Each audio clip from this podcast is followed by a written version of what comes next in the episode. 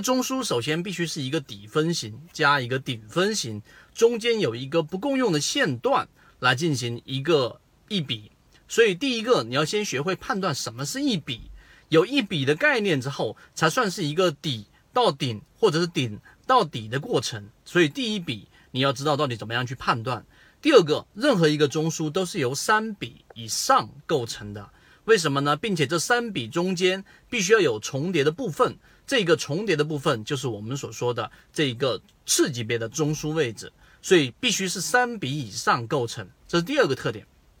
第三个特点，我们经常说的判断一个中枢，其实用肉眼就能判断出来的原因是在于，它只需要找到这一个中枢位置里面之后，然后会判断笔之后。找到在这个中枢位置当中的低点，所有的低点当中，就是每一笔的底分型的低点当中的最高点，就低点当中最高点和每一个顶分型的高点、高点、高点、高点一、高点二、高点三、高点四当中的最低点，所以就是找到低点当中的最高点和高点当中的最低点，然后画出中枢的上轨和下轨，这样一个中枢就判断出来了。所以呢，这就是这三点要素去判断一个中枢，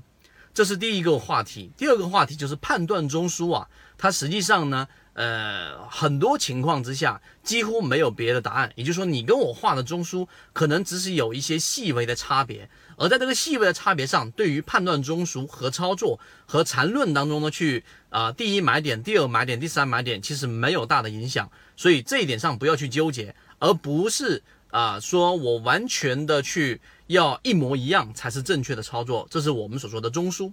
第二个，为什么我们要寻找中枢？中枢呢？其实我们所要去判断的，刚才我说的低点也好，高点也好，底分型也好，顶分型也好，都是最高点、最低点判断，并不是收盘价。其中最根本的原因是我们要找到多空争斗最剧烈的一个地方，这是我们要找到主战场，就是中枢的位置。那么中枢这个位置过程当中，它要跟前面一个中枢进行对比，那么这才是有出现我们所说的中枢的背驰。如果是一个我们说向上的上升趋势的中枢，第一个中枢和第二个中枢，第二个中枢的这一个量能明显是小于第一中枢的时候，这就是我们所说的顶背驰。相反的，如果是一个向下的趋势的第一个中枢，就上面这个中枢的这个下跌的动能和第二个中枢下跌的动能比较的话，第二个比第一个是衰减的，也就是空方空方的力量是在逐步衰减的。那么这个时候就是底背驰，就是我们去考虑介入买点的一个关键。所以中枢呢，它虽然说是缠论当中一个很核心的关键，但实际上它并不是一个复杂的操作。复杂的是要在实战过程当中，怎么去寻找第一买点、